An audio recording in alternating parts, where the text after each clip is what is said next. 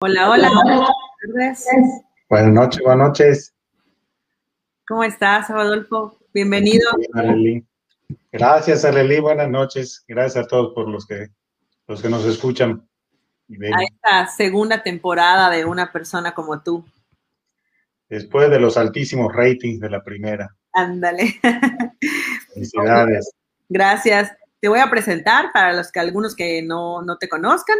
Em, Rodolfo Martínez es licenciado en contabilidad, eh, es socio de RSM, donde además desempeñas eh, un, puesto como miembro del Consejo de Directores. Ha sido consejero de Coparmex desde 2011 y bueno, has estado en varios comités. Coparmex tiene varias áreas por cubrir y has estado pues en financieras, en empresas comerciales, em, en, muchas, en muchas eh, ramificaciones y desde 1998 has participado en diversos proyectos de contabilidad. Creo que estuviste en el IMEF y en algunos otros, ¿verdad? Ahorita nos vas a platicar todo. Claro. Oye, este, este currículum que, te, que, acabo de leer es, eh, bueno, como todo el mundo te conoce en el ámbito laboral, por así decirlo. Pero aquí queremos conocerte a ti como persona. Platícanos, ¿eres el más chico de tu familia, el más grande, hijo único? ¿Estás casado? Todos los anteriores. Mira, yo eh, soy el tercero, el tercer hijo y último de una familia de, de, cinco, papá, mamá. Tengo dos hermanas mayores que yo eh, y tu servidor, el Ishtub. Soy felizmente casado, me casé hace unos tres años y medio. Tengo una bebita hermosa y sana eh, que tiene dos años y medio y que pues como comprenderás, llena nuestros días de pandemia, de alegría. Una de las pocas cosas buenas de esta triste y terrible época que hemos podido convivir mucho más, ¿no? Porque antes yo me la pasaba en el, en el trabajo, venía a comer, pero ahorita en cualquier momento abre la puerta, entra a saludarme, da un beso, grita algo y se va, ¿no? Y viceversa, ¿no? Cuando yo tengo un, una oportunidad, salgo y veo que está haciendo, echamos relajo un rato y sigo trabajando, ¿no? Eso ha sido de las, de las bendiciones dentro de esta, no le quiero llamar maldición, pero sí infortunada situación que vive el mundo. Claro, muy bien. Oye, y normalmente, antes de todos estos cambios de la pandemia, ¿qué, qué hobbies tenías? ¿Qué actividades hacías? Además de estar con tu familia, ¿eres, eh, ¿te gusta la playa? ¿Te gusta viajar? ¿Qué actividades te gusta hacer en tus ratos libres? Pues mira, a mí parte de lo que me gusta hacer es pasar tiempo con la gente a, la que aprecio, ¿no? Por supuesto, mi familia, llámase esposa, hija, eh, vamos a decir, mi, familia completa, mis hermanas, mis tíos, mis abuelas. Eh, me caen muy bien también mi familia política. Tengo tres tres cuñadas que son a todo dar, mi suegra, eh, y, así como mi familia no es tan grande, eh, pues a lo mejor mi familia cabemos en, una terraza este, de tamaño medio, todos, tanto tíos paternos, maternos, eh, mis primos. del lado de mi esposa son este, decenas, entonces pues también disfruto mucho la, ese tipo de convivencias y por supuesto, disfruto la playa. Mi papá era un apasionado del mar. Entonces, afortunadamente, eh, en su momento, cuando yo tenía como cuatro años, pudo hacerse de una eh, casita en Chelem. Eh, no lo cuentes, pero la verdad ya se la pasa uno muy bien porque no hay motos, este, no hay lanchas, no hay motociclistas, no hay autos en la playa. Entonces, para la gente que nos gusta descansar, eh, está, muy, está muy bonito por allá. Eh, me gusta pasar tiempo en la playa y por supuesto con, con, la familia. Y ya que estás en la playa, pues en el mar la vida es más sabrosa, ¿no? Te bañas en el mar, comes ceviche. Así que ves, yo a mí no me gusta el pescado. Este, alguna mala experiencia de la infancia, pero el ceviche fresco pues, sí me gusta mucho, ¿no?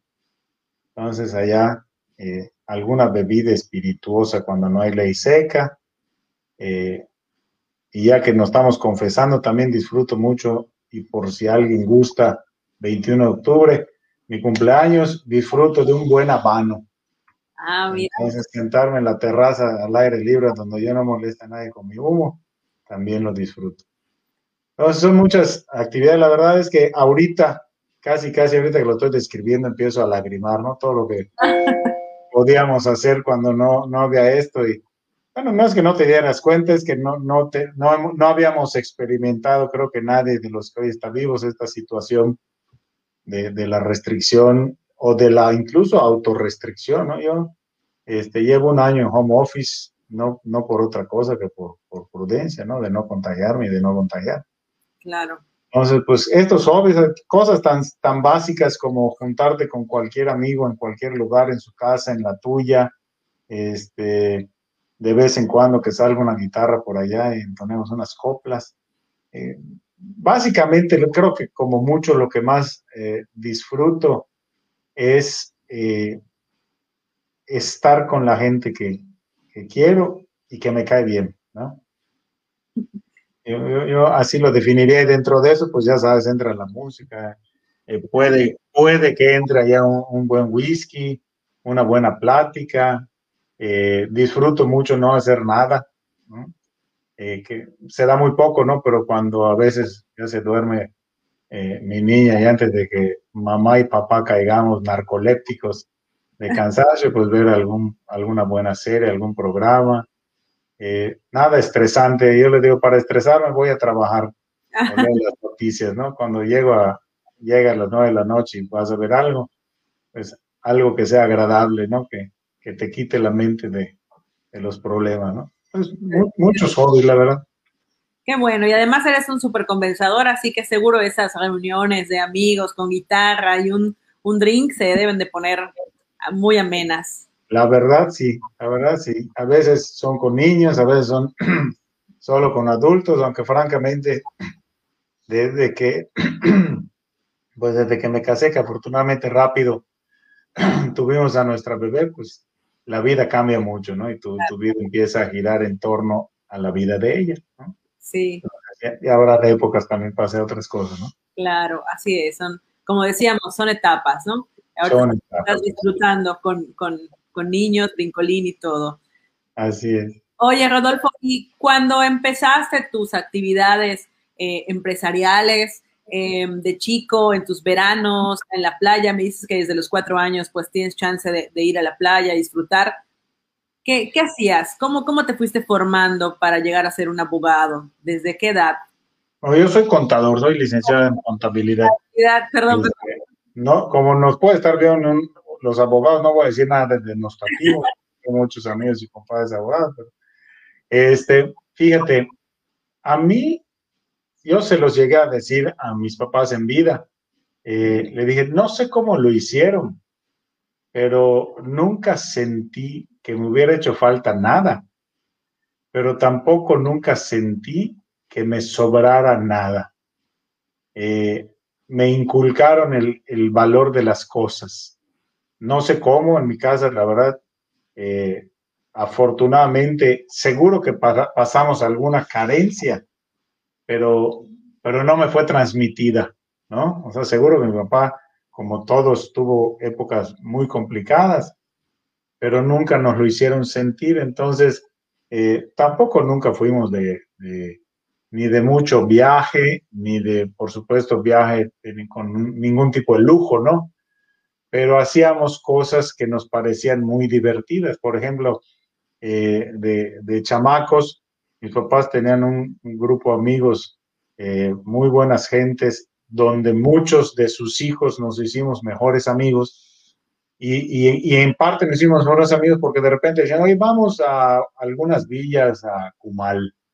Y eran, pues, en ese entonces que llegabas, por supuesto, no había aire acondicionado, y, pero en mi casa tampoco yo tenía aire acondicionado, entonces, pues, no lo notabas, ¿no? Y dormías en hamaca, como cuando nos echelé, a veces en, un, en una sala, a lo mejor de, de, seis por seis, nos metíamos tres familias durmiendo en literas un sobre otro y era divertido con un baño para 18 personas y, y, a nadie le importaba o si le importaba no te das cuenta, pero, pero se ponía muy, muy bueno el relajo, ¿no?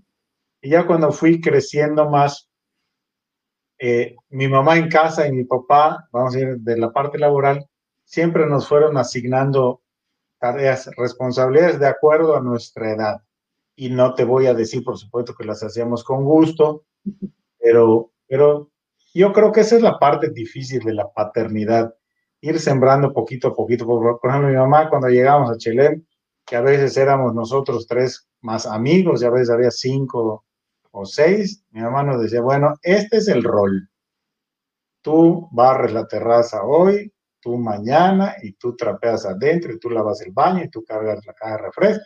Entonces, eh, todos teníamos alguna tarea, ¿no? Que por supuesto seguro hacíamos re mal, ¿no? Eh, pero, y, pero la teníamos, ¿no? Eh, y por supuesto era un gozar estar en la playa, jugar buscapusque, pesca En ese entonces el sol no quemaba, ¿verdad? Ándale. A las 10 de la mañana al mar, salías a las 2 de la tarde y ya nadie se le quemaba nada. Ahorita es 10 minutos del sol. Sí. Y mi papá lo que siempre empezó a hacer, y mi tío también, mi tío Roberto, también, eh, pues fue un ilustre contador, al igual que mi papá, eh, me, me daban contratos temporales, ¿no? Un mes, este, entre que salía yo de, de clase y nos, nos íbamos a la playa, tres semanitas, entonces me contrataban en la oficina para hacer algo, cuando tenía 10, 11 años, pues era ordenar papeles. Ya cuando era más grandecito, que me metía a clases de mecanografía en secundaria, pues me tocaba ya teclear cosas. Y así siempre había un tema de, de trabajo, me pagaban, por supuesto. Iba a decir, te pagaban. Sí, sí, sí. Este, para mí, para esa época, me pareció un, buen dinero, ¿no?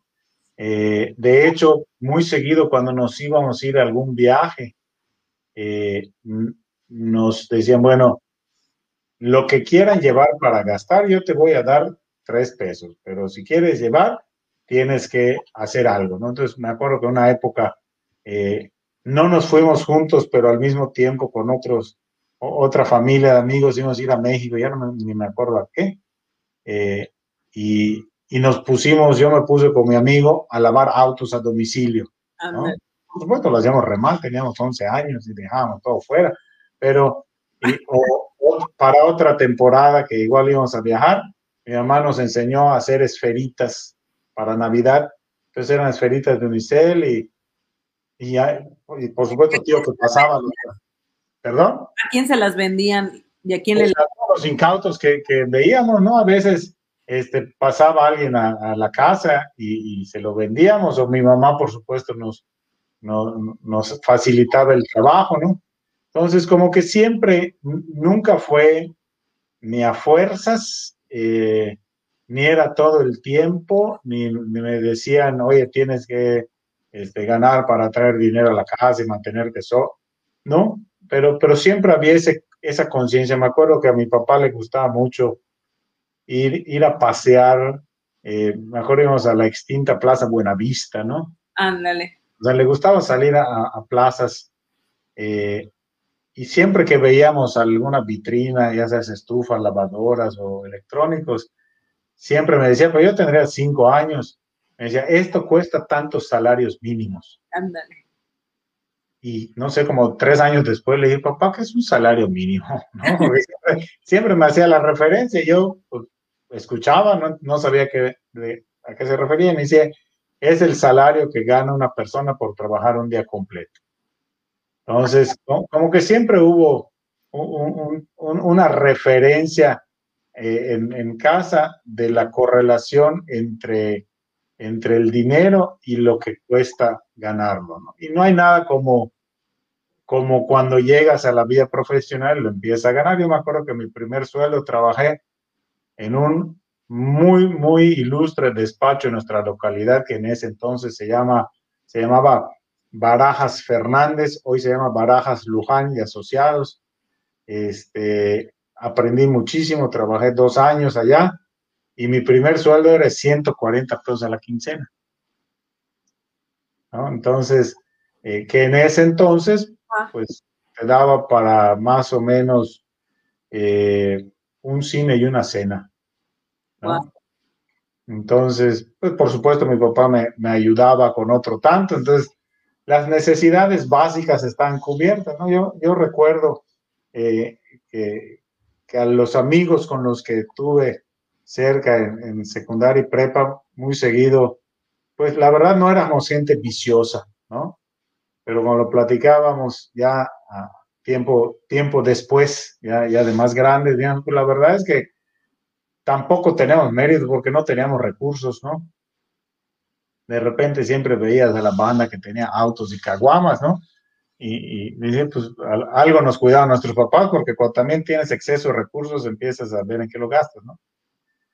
Entonces, creo, creo que en esa parte fue, fue muy formativo, este, pues aprender a trabajar, aprender, a, a pesar de que mi papá tenía pues ya su despacho, pues fui a aprender a, otro lugar, fue muy formativa la experiencia, luego regresé a trabajar, eh, empecé a trabajar con mi papá, estuve un año y yo estudié la carrera en la UADI, en, la FECA, una excelente universidad con muy buenos maestros, la verdad, eh, una muy grata experiencia. Y la UADI tenía un convenio con algunas universidades eh, foráneas para hacer ciertos, cierto tipo de estudios, ¿no? Entonces, junto con otros amigos, fuimos a presentar examen y así tuve la oportunidad de irme a, aprender inglés a la Universidad del Sur de Mississippi. Ok. Cuando terminé la carrera, en realidad me fui por un semestre y me quedé dos años. Padrísimo. Eh, ¿Y estudiaste contabilidad en inglés? Sí, la verdad es que... La contabilidad está en otro idioma y además en inglés, no creo que... Ahí, me di cuenta de muchas cosas. La verdad fue una de las experiencias que más me ha abierto los ojos y la vida, porque fíjate, en ese entonces el pueblo donde está la universidad se llama Hattiesburg. Era un pueblo de 50 mil habitantes. Era una, una, universidad, un campus de 15 mil estudiantes. En ese entonces, Estados Unidos este, que de Mississippi es el segundo, o era en ese entonces el segundo estado más pobre de la Unión Americana. Wow. Yo estuve allá dos años, hice un año de, vamos a decir, nivel licenciatura, eh, hice una maestría. No tuve ni un solo maestro que no tuviera doctorado.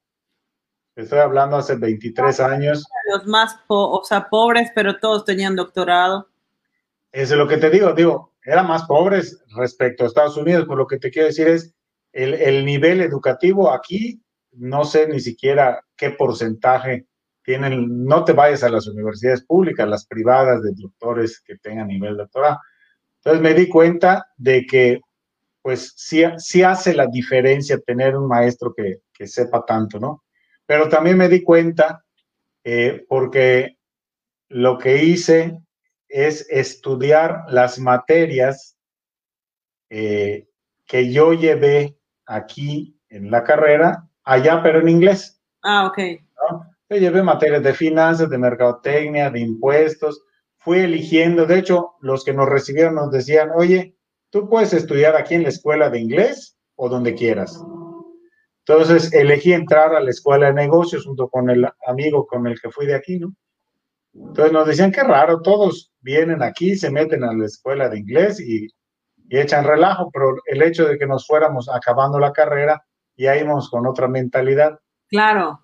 Entonces, este, el, segundo aprendizaje es, eh, nos fue muy bien. O sea, a pesar del nivel, eso quiere decir que el nivel educativo de aquí también es bueno. Bueno. Este, a pesar de no dominar el idioma, lo, lo, que yo, las materias que yo tomé, la mayoría ya tenía yo las bases de aquí y, y nos fue muy bien. También que nos renovaron para quedarnos un segundo semestre, que eso nadie lo había logrado. Y parte de lo que ayudó fue que los propios de la universidad dijeron, a diferencia de los de muchos que han venido antes, estos estudiaron materias relevantes y les fue bien, entonces nos dieron una beca para hacer una maestría allá. Qué padre. O sea, muchas personas eh, piensan, das el mínimo esfuerzo y, terminas algo y ya le hiciste, ¿no? O sea, como, como muchos, ¿no? Van a estudiar y como tú dices, entran a las, a las materias fáciles, nada más para pasar y pues hacer relajo y disfrutar el viaje. Pero si de veras te aplicas y aprovechas, o sea, de todas tus opciones, agarras las que de verdad te van a ayudar en el futuro, pues además de que tú aprendiste, pues te dieron otra beca, o sea, ganaste doble, ¿no? O sea, conocimientos importantes y, que te van a servir para, para tener un mejor futuro aplicándolos y pues además otra beca. Así es, ¿no? Y la verdad, eh, vamos a decir, lo que la UADI tenía en ese entonces es que ibas y no te cobraban la colegiatura, que para que tengas referencia, el semestre en la FECA me costaba 600 pesos en aquel entonces, no sé cuánto cuesta ahorita. Y la universidad allá costaba 3.500 dólares el semestre. Y eso no lo pagábamos porque íbamos con el acuerdo.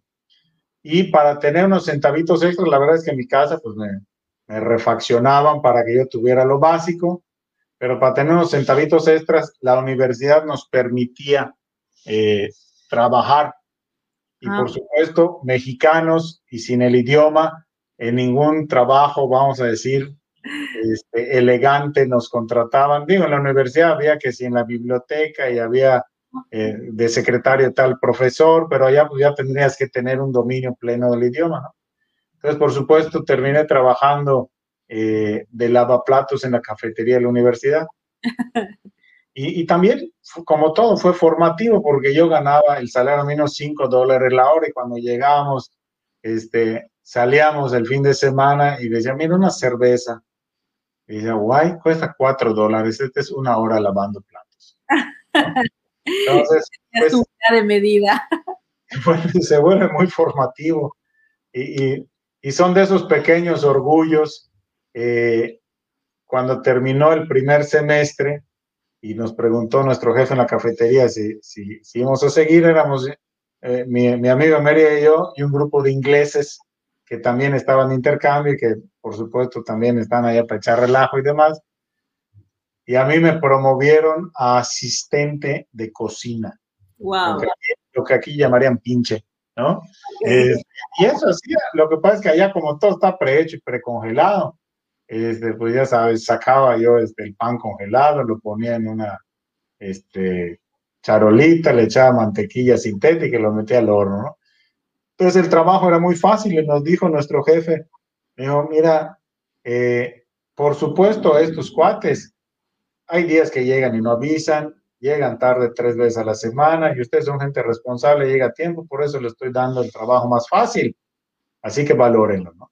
Entonces empiezas a ver que, que, que, ciertos valores básicos que, vamos, a mí me inculcaban en mi casa de responsabilidad, de disciplina, de llega a tiempo, y por favor, gracias, lo que siempre te dice tu mamá, no pide por favor, dar las gracias.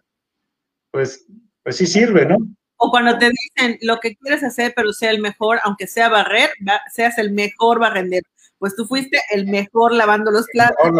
De los top three lavaplatos de mi generación. No, la verdad fue una experiencia maravillosa, que cuando regresé, eh, no, yo no me, nunca valoré el, el aprender inglés, pero me di cuenta de la enorme diferencia ya que, ya que lo sé. A lo mejor ahorita me pasaría con el chino si lo aprendiera, ¿no? O sea, a mí cuando regresé y, pues me metí a trabajar a la, a la, firma que ya tenía mi papá, eh, pues se me empezaron a abrir muchos, muchos caminos porque hablaba inglés, ¿no? Entonces me pasó una que así tengo muy clavada.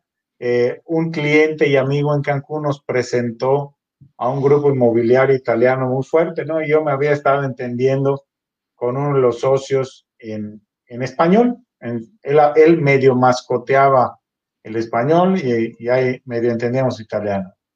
Pero llegó el momento de presentar la propuesta y, llegó, vamos a decir, el otro socio que era el, pues, el, bueno, ¿no? El, que tomaba las decisiones, el director general.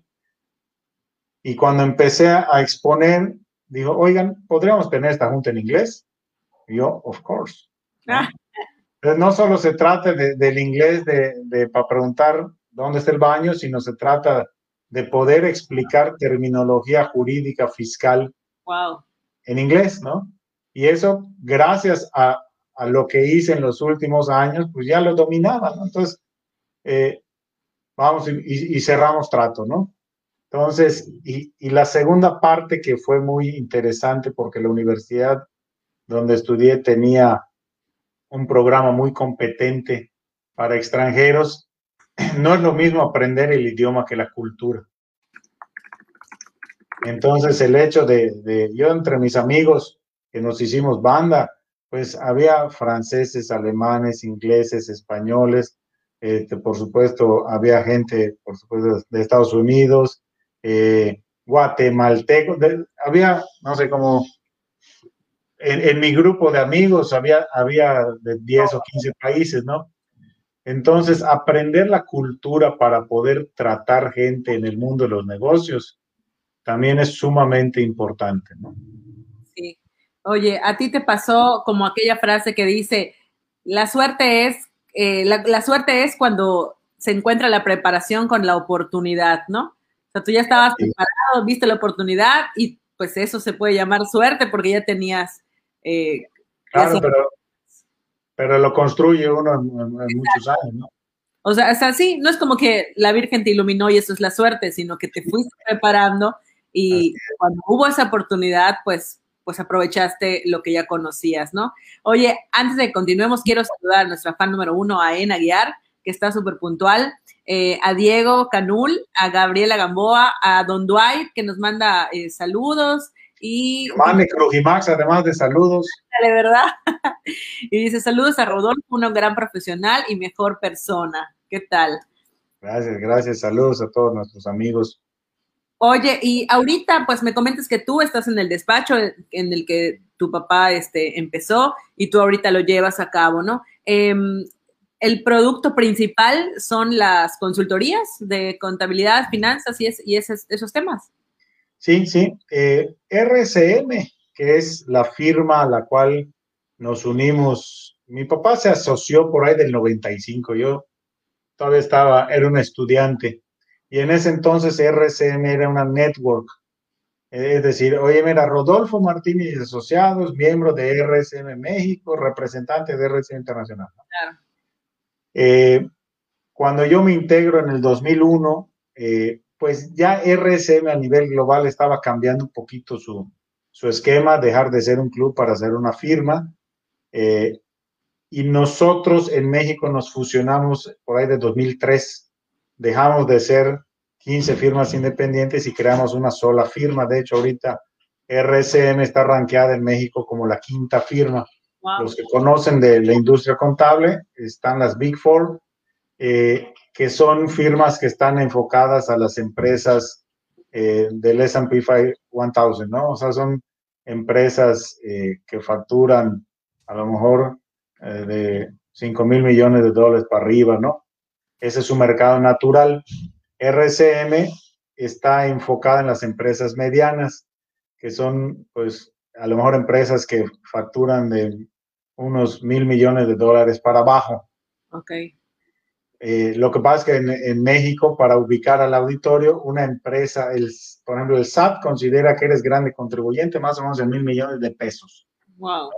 Entonces, los estratos a nivel mundial son un poquito diferentes pero nuestra estrategia, pues, ser el líder solucionador de problemas para empresas, de las empresas medianas, entendiendo que una empresa mediana, para la definición de la firma, es una empresa que factura mil, mil quinientos, ochocientos, quinientos, cuatrocientos millones de dólares.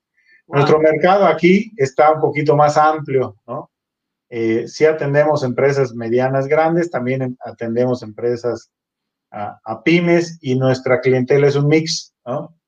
Eh, nuestros servicios son principalmente, eh, ha bajado mucho la proporción porque han crecido otras líneas, auditoría, es más o menos un 45% de, de nuestro ingreso, pero otros servicios como temas especializados de impuestos, de supervisión contable y fiscal, eh, pues son líneas muy estables y que nos demandan los clientes. Y hay otros dos tipos de servicios que son a lo mejor eh, menos, hoy representan menos de la mezcla, pero son los que creo que, que van creciendo más rápido, que es el tema de tecnologías de información sí. eh, y de consultoría. En general, nosotros tenemos un área de consultoría que le llamamos de RAS, de Risk Assurance Services, donde hacemos consultoría de diversos tipos, planeación estratégica, manuales de operación, administración de riesgos. Entonces, es una, una oferta muy, muy completa este, la, que, la que tiene la firma. La verdad, es, es, muy, es muy bonito eh, cuando, que ese es el objetivo de nuestra firma, logramos eh, embonarnos bien con las necesidades de los clientes y, volvernos parte de su factor de, éxito, ¿no? Ok. Oye, ¿y tú qué consideras que es eh, la diferencia entre una persona que, que, dice voy a poner mi despacho o voy a abrir una empresa, o sea, voy a hacerme cargo de pues impuestos, los gastos, eh, pagarle al, al personal, o sea, tener esa responsabilidad y otra persona que pues a veces nos lleva mucho tiempo decidirnos si seguimos en un empleo. Eh, ¿Cuál es la diferencia para dar ese paso y emprender y empezar una empresa? Eh, yo lo que he visto, porque afortunadamente tenemos la bendición de, acompañar a muchísimos, muchísimos clientes en sus procesos. Y los clientes tienen colaboradores, ¿no? Y nosotros mismos, entre la Oficina América y Cancún, que es la parte que me toca a mí administrar dentro de la firma, pues somos aproximadamente 100, 105 colaboradores, ¿no? Entonces, lo que yo veo de diferente entre un gran colaborador o un emprendedor es eh, un tema de, de afinidad o aversión al riesgo, porque no es lo mismo que los días 15 hagas la mano así o hagas la mano así. Yo creo que las dos están bien ni el empresario es el superhéroe, ni el empleado es, el loser. No, yo creo que... Un complemento, es un equipo. Exactamente. Ah, yo, yo te lo explicaría de tal manera, ¿cómo sabes que te gusta cantar? No quiere decir que sepas que te gusta, porque cuando oyes la música, claro. surge de adentro, ¿no? Eh, yo lo veo muy claramente con, con la gente que decide poner empresas o seguir empresas, porque hay el que hereda las empresas y las desbarato, las vende, ¿no? Y hay el que, el que le apasiona su negocio y, y, está metido y le está pensando y le invierte. Yo creo que es eso. Al emprendedor le, le surge y tiene los miedos y se aporrea y pierde dinero. Y, mi papá, por ejemplo, eh, trabajó en, en diversos lugares, ¿no? Y el último lugar donde trabajó, eh, que es una gran empresa yucateca, que es el Grupo Shakur, eh, también conocido como la hidrogenadora, él me contó que en su momento, eh, pues tuvo el deseo de, de, emprender su despacho y tener algo propio y, que tenía el miedo cómo le iba a ir, y, ¿no? Y, y, es eso, cuando me lo, me lo contaba, era algo que le venía de, de adentro, el deseo de emprender y tener algo propio y, cuando decidió dar el paso, eh, hizo, entiendo, las cosas bien porque pues se fue con la confianza de su ex empleador para volverse, eh, a que se volviera su cliente, ¿no? Claro. Oye, un empresario, ¿qué, qué, qué tiene que sacrificar para lograr tener la empresa? O, pues ¿O hay algo que, que, haya que sacrificar? Yo creo que todos los que hemos logrado algo en la vida, lo que sea, eh, una familia, una carrera, un negocio, pues tienes que ir sacrificando, vamos a decir, muchas cosas en términos eh, de tiempo, ¿no? Aquel que tiene un sueño de tener un negocio de lo que sea, de un carrito de hot dogs, este, de un despacho contable, de una empresa este, que venda aluminio, ¿no? El, diseñar el servicio lleva mucho tiempo, ¿no? Entonces hay veces ese tiempo se lo quitas a, algo, se lo quitas a tu familia, se lo quitas a las horas de sueño, ¿no? Eh, entonces yo creo que hay un tema tiempo, hay un tema y hay que decirlo eh, del, lado de, emprendedores. Eh, no sé si a todos les pasa, pero yo sí lo he visto y lo siento, vamos a decir, en mi negocio, a, a ratos pierdes paz, ¿no? y todos los que hemos llegado a la quincena y no, tiene, y no la has completado, hay veces que tus tres noches previas es eso. o hay veces que, no, es, no, es, no es un tema de flujo, pero es un tema de, de, servir al cliente, ¿no? Por, lo general, parte de lo que sucede es que cuando tú recibes la confianza de un cliente, ¿cómo ves? ¿No? Claro. Empieza a pesar, entonces el problema de tu cliente es tu problema. Entonces, oye, ¿cómo, cómo soluciono esto, no? Eh, en un mundo ideal, cuando las cosas ya están un poquito más eh, alineadas, pues, pues eso, es, esa carga se balancea, ¿no? La recibe, por ejemplo, hablando de un despacho contable, la recibe el socio, eh, la, la, si tienes más socios, este, pues la compartes y están los gerentes, y están los encargados. Entonces, entre un equipo puedes ir llevando eso. Pero, pero yo creo que, que, que hay un tema también de, de, tiempo, hay un tema de, de dedicación, de, de preocupación, ¿no? Eh, yo, yo creo que esos son los dos elementos, vamos, que a mí más, más me han marcado, ¿no? Oye, y sé que estás colaborando con varias eh, asociaciones o fundaciones como Escoparmex y platícanos con cuáles otras. Pues mira, esa es la parte más grata de quizá del trabajo y, de la acción, ¿no? Yo eh, fui muy bendecido porque todas las personas como relevantes en mi vida que tuve de predecesores. Te estoy hablando, por supuesto, de mis papás en primer lugar, pero mis tíos, tanto los tíos consanguíneos como amigos de mis papás que, que, son casi consanguíneos, crecí escuchando sus historias, pero no, no como hazañas, como cosas normales, ¿no? De gente involucrada en su comunidad en las cosas que a, lo que sus creencias le llevaron, ¿no? Te voy a poner el ejemplo de, mis papás. Oye, cuando yo tenía 3, 4 años, por, por lo menos uno dos años, nos la pasamos en el seminario, ¿no? Porque mis papás eran parte del equipo formador de los seminaristas, ¿no?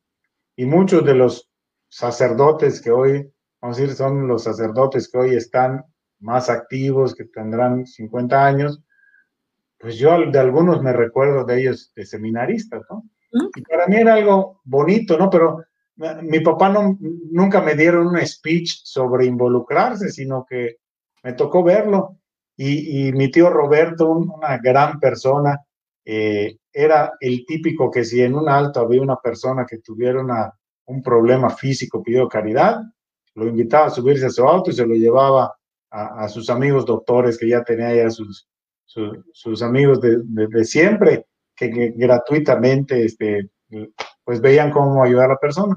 Por lo mi tío creó una fundación eh, junto con muchos otros amigos, digo, no, no, no, no, era, no era el solo, por supuesto. Un grupo de amigos se reunieron y crearon una fundación que se llama Kerigma. Eh, Kerigma en su momento nació como un, un modelo de casa-hogar para, para niños sin, familia. Eventualmente, pues, pues, esto funcionó por lo menos unos 30 años. Mis papás estuvieron muy involucrados, junto con muchos amigos, se reunían semanalmente para tratar la problemática de la, de la, pues, de las casas, de los muchachos. Y cuando creció el último muchacho, eh, transformó mi tío a en un centro eh, eh, para explicárselo al auditorio en un CRIT, pero sin presupuesto, ¿no? este, entonces, Querigma es un centro que atiende, eh, el, el, año pasado atendió 2.000 terapias, más 300 de especialidad. Es un centro que, que está enfocado a ayudar en rehabilitación a niños que tengan este, principalmente a, los que se les da gratuito o, con costos mínimos, este, es gente que no lo puede pagar, pero hay eh, especialistas que dan su tiempo también, doctores eh, de, muchos rubros, neurólogos, que en temas de autismo, en temas de parálisis cerebral y diversos eh, problemas de, que, que, requieren terapias y rehabilitación, ¿no? Entonces, esas personas y tú, por ejemplo, que ayudan eh, dando su tiempo, sus conocimientos a otras personas que lo necesitan, ¿qué, qué, qué ganan? ¿Por qué, ¿Por qué hacer voluntariado? porque tú haces voluntariado y la mayoría de los empresarios que han estado en este programa, todos hacen voluntariado. O sea, creo que de, todos que he entrevistado han tenido eso en común, que están involucrados en alguna asociación, en alguna fundación, ayudando a, personas enfermas, ayudando a empresarios, ayudando a alguien. ¿Por qué? Porque es, indispensable. Bueno, en mi caso, eh, tal como te hablé del emprendedurismo que te brota de adentro, eh, es lo mismo, ¿no? Es la, te brota de adentro la, la, convicción que tienes. Yo ahorita, vamos a ir, a pesar de, de que participo, soy miembro de, diversos grupos, eh, mi tiempo principalmente eh, lo, lo, dedico a cuatro organismos. Uno es Coparmex, el otro es el IMEF, el Instituto Mexicano de Ejecutivos en Finanzas, eh, y, y, dentro de, los, de las ONGs está Kerigma, que ya expliqué qué hace, y está otro grupo que se llama AME, que me encanta, que se llama Ayuda a la Mujer Embarazada. Ah. AME se dedica a ayudar a mujeres embarazadas en condiciones vulnerables. Por ejemplo, el año pasado ayudó a 123 mujeres, más 369 indirectos por los familiares. Y también se dedica a, a, a temas de instrucción por supuesto, sobre temas principalmente de salud y de sexualidad.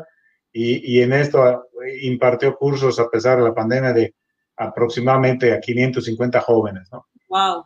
Entonces, y, vamos a decir, independientemente que a través de la firma atendemos de manera, vamos a decir, gratuito, gratuita o al costo a algunas fundaciones, como la Silo Celarain, la FEYAC, que es la Fundación del Empresario Yucateco, este, y, y otras que que, se requiere, ¿no? Y que se pueda ayudar, porque tampoco puede uno hacer gratis todo, porque la nómina también cobra, ¿no?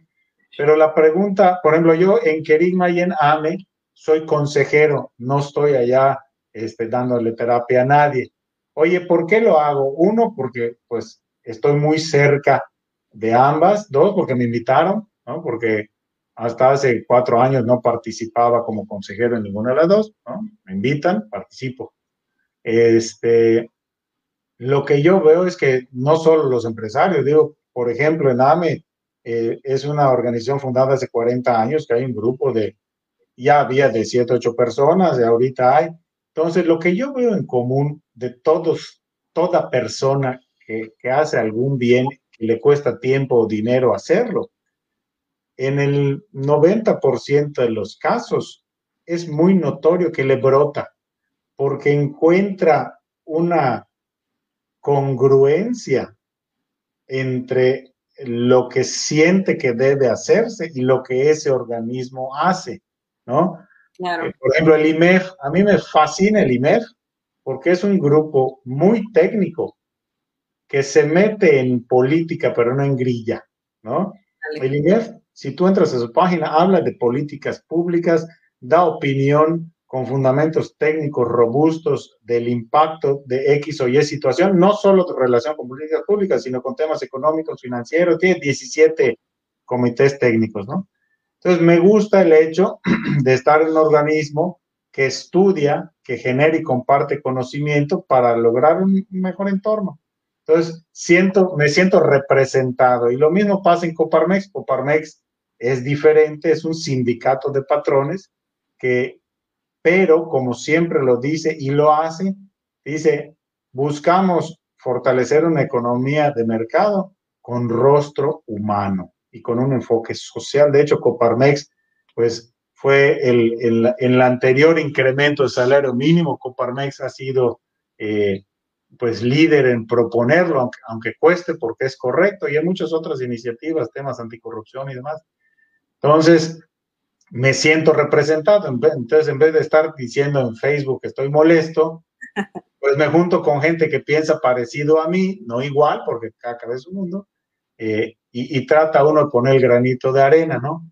Tanto en las necesidades básicas, este, como puede ser una mujer que está embarazada y que pasa por una situación vulnerable por temas sociales o económicos, como hasta niños que pues no pueden pagar una terapia y que le puedes mejorar la vida, les puedes dar una despensa. Entonces, pues no sé a los demás y no sé en tu caso, pero a mí es lo que me da paz. Porque al final del día el trabajo pues es trabajo, ¿no? Eh, si, si, si cuadra el cargo con el abono, pues era lo mínimo que se esperaba, ¿no? Pero la proyección del trabajo hacia tu comunidad, pues es realmente lo, que va a hacer la diferencia, lo que genera tejido social, lo que pues, nos da bienestar, ¿no? Claro, hay, hay, voluntariados tangibles que si tú eh, vas a plantar a una avenida, pues puedes ir viendo el crecimiento de eso, pero si tú ayudas a una mujer embarazada, si tú ayudas a una fundación de niños, pues también puedes ver el crecimiento de en esas personas, la diferencia que pudiste hacer al, al mejorar su calidad de vida en alguna, de alguna manera, ¿no? Y en el caso de Coparmex, ¿qué es lo que te ha dejado a ti? ¿Por qué, ¿Por qué sería recomendable para los empresarios afiliarse a Coparmex?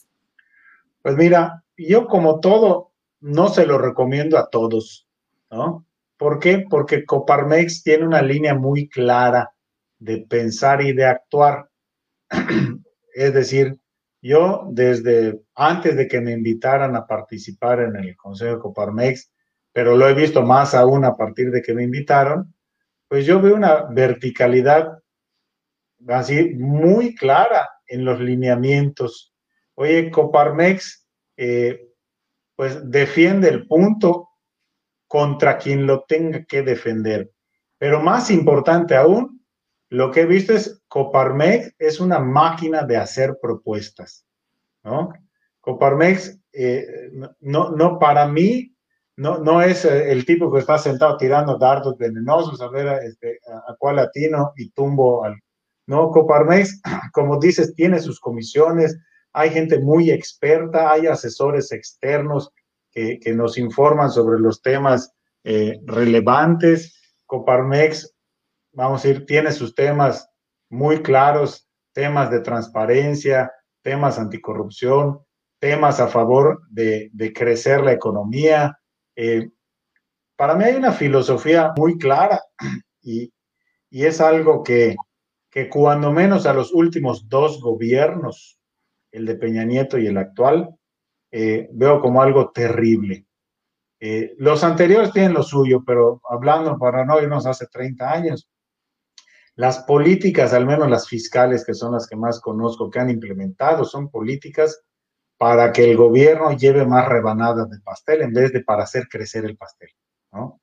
Eh, son políticas fiscales restrictivas que buscan quitarle el dinero eh, a quien se lo puedan quitar, ni siquiera a quien lo tiene, porque hay gente que tiene dinero y que no se atreven a tocar. Entonces, pues, por ejemplo, Coparmex eh, ha sido muy claro en, denunciar este tipo de cosas, en, argumentar, pero además proponer eh, con argumentos inteligentes y, cuerdos opciones alternativas, ¿no? Entonces, básicamente, pertenecer eh, a un grupo como Coparmex o participar, porque hay dos grados, ¿no? Eh, en grupos como Coparmex, como un consejo, es para que realmente quiere, eh, uno se siente identificado con esta manera de pensar y pues quiere tratar de hacer la diferencia, ¿no?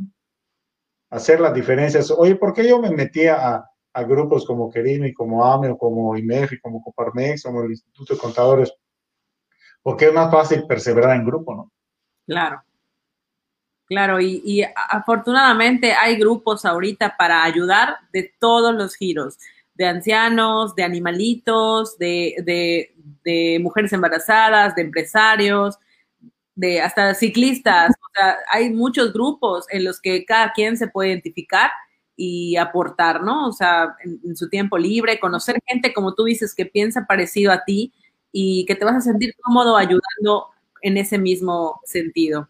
Pues mira, ya estamos llegando al final de nuestro programa. Queremos saludar a, Nora, que también se conectó.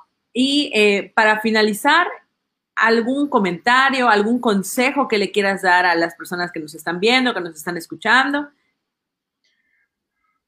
Pues lo mío es dar consejos no solicitados, te, te pongo un montón. No, pues realmente agradecerte eh, la invitación, ha sido un, un placer charlar contigo y con tu auditorio. Pues yo lo único que, más que consejo, es petición, es involucrémonos, ¿no? Eh, están pasando muchas cosas. Eh, por ejemplo, ahorita, hace dos semanas, eh, la Comisión de Puntos Constitucionales de la Cámara de Diputados aprobó una propuesta venenosísima en tema de género, ¿no? Arribita le pusieron el tema de igualdad salarial de género, que es buenísima, y abajo le pusieron temas terribles a favor del aborto que pueden abrir la puerta este, a temas incluso de contra la niñez, cosas terribles, ¿no? involucrémonos. Oye, el, país está pasando por una eh, situación complicada, eh, donde hay polarización, eh, evitemos la polarización, pero yo le resumiría, por favor, involucrémonos del bando que quieras estar, como dices, en el tema que más haga este tilina tu corazoncito, pero creo que lo que más le, le hace daño a nuestro país es la apatía. Entonces, este, agarremos una bandera, la que, la que más nos convenza, respetuosamente este,